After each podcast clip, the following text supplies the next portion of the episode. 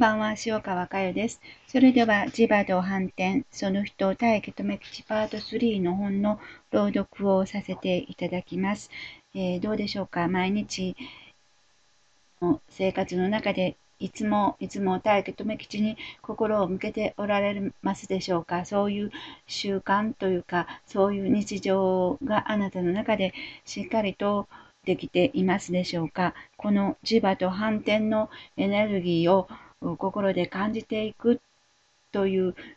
こと、これがとても大切です。えー、この第3章では、えー、身近なものに磁場反転のエネルギーを向けるということで書かせていただいています。例えば、水道水であるとか、えー、体に装着するものであるとか、えそうですね。あと、え、お風呂のお湯、あとは、うん、本とか、食べ物ですね。お水以外の食べるもの、食事するとき、えー、そういうものに、あなたは、えー、大工留吉の磁場を思い、反転と自然とそのように、えー、なっている日常なのかどうか、えそういうことを、えそれぞれチェックしてみてください。オーリングパワーのやり方っていうのをここに書いていますけども、これはそれぞれが練習ですよね、えそういうことを重ねてください。具体的には今言いましたように、水道水であるとか飲食物と食べるものであるとか、あの身につけるもの、お風呂のお湯、そういうものに対して、どうぞいつもそのお水を飲む前に食べる前に反転となんか自然とな何気なくこう思えている状態であるかどうかそういうことが大切なんです。えー、それでそのその他、えー、磁場と反転のエネルギーを発信する機会をご自分の日常生活の中でどんどん見つけて試してみてください。例えば自動車、自転車のハンドルに反転としてみてはどうでしょうか？私は運転免許証を取得していませんので、もっぱら自転車ですが、反転と思ってから乗るようにしています。具体的にどうということは分かりませんが、そうしてから乗るということが、自転車に思いを向けて乗るということだから、それがいいことなんだと思っています。どのようにいいかというと、きっと反転と思いを向けることにより、自転車のハンドルもサドルもペダルも私の体に沿うような状態になっているんだと思っています。え、心を向ける、千葉反転と心を向ける、このことがとっても大切なんです。えーところで物体の不具合が磁場と反転で全部解消するということはないかもしれません。しかし物体も波動です。それを使う人の心に語っています。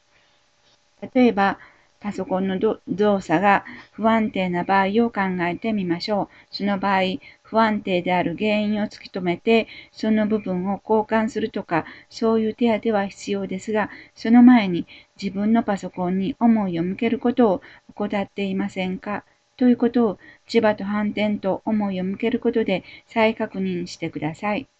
最近私はそのことを体験させていただきました。パソコンに限らず何でもそうです。不具合を解消することを目的とするのではなくて、思いを向けることが大切なんだ。パソコンならパソコンの思いに沿って使っていくことが大切なんだと思いました。このように日々の生活の中で磁場と反転の実践をしていけば、いろいろなことに気づけるチャンスがあると思います。もちろん、磁場と反転の実践は、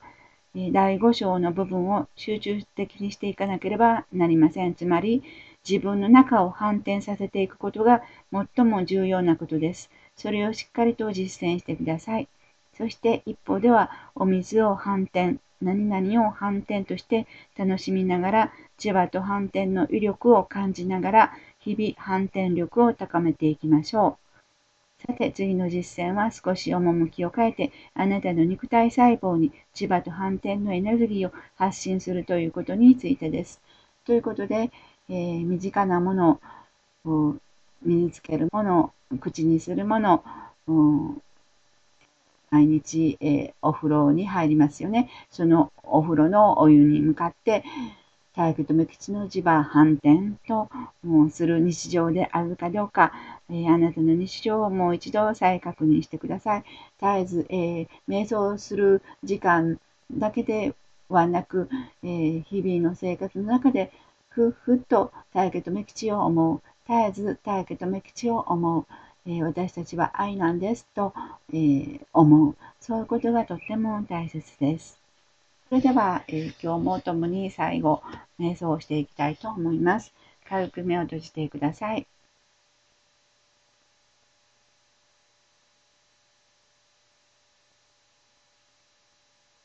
そのまま大家留吉の方に心を向けてみてください。